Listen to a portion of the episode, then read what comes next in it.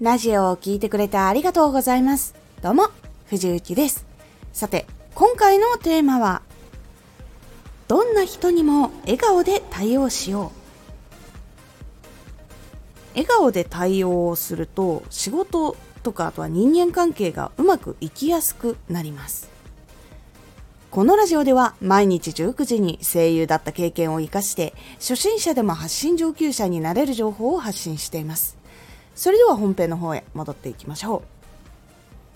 笑顔自体が相手にいい印象を与えるので話しやすかったりとか頼みやすかったり円滑に進みやすくなるから笑顔っていうのは大事なんです。仕事関係で表情っていうのは相手の機嫌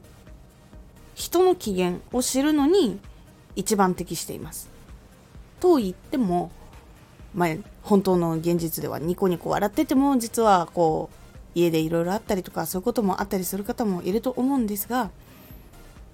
その中でもやっぱりこう笑顔で頑張って接しようとする方がやっぱり人には好かれやすい協力してもらいやすいとか本当は何かあったんじゃないっていうふうにこう支えてくれる人とかが出てきますので笑顔っていうのはかなり大事になります。ね、笑顔で話してくれることっていうのは嫌な感じがしていないというふうに相手は思うことが多いです。なので次もこうこの人といろいろ話してみたいなとかこの人と一緒に仕事したいなとかっていうふうになりやすくなります。で自分もこう頼むっていうのもしやすくなるし相手もこれをお願いできませんかっていうふうにお互いこう頼んだり頼まれたりという関係も築きやすくなります。で注意としては相談しやすいと感じられるので愚痴を聞くことが多くなったりします。もちろん他にも相談いい意味でのポジティブな相談があったりとかそういうことも増えていくんですけどその中にやっぱり愚痴が入ってきたりとかっていうことがやっぱり多くなってきます。で他には仕事での頼み事っていうのが増えるんですけど人によってなんですけどこれはこうなんだろう扱いがこの人にこう押し付けようみたいな自分楽するためにみたいな感じでこういい意味での仕事を任せてもらえるじゃない仕事の頼み方をする方とかもいらっしゃったりするのでこの2つ愚痴が増えるっていうのとそのうまく使おうとしてくる人。この時にその大事なのは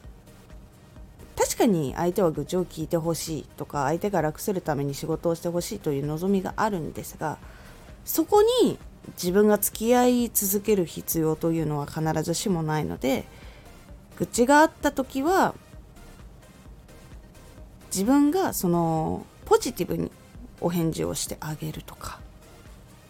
あとはその自分のやっている仕事とかも立て込んでたりすることとかあると思うのでその時に笑顔でうまくかわしていく避けていくうまく断っていくっていうことが大事になります。なのでこの注意ポイントをずっと受け続けていくと結構自分もネガティブになったり愚痴っぽくなってしまったりとかあとはずっとやることが多い。で自分のそのメインでやってることが全然進まないというようなことが起こってきてしまいます。なのでこううまくかわしつつうまく仕事の量を調整しつつということが必要になってきますのででそういう時も笑顔を忘れずにで笑顔といってもすごくこう満面の笑みでとかじゃなくてちょっと申し訳なさそうにとかそういうふうにいろいろ気を使ってやっていくことっていうのが大事になります。でどんな時でも笑顔で対応をすることで余裕があったりとか信頼もあったり話しやすさもあったりというのがあったりするので断られたけど嫌な感じしないなってなったりもするしこうこの人だったらまた空いている時に頼もうかなとか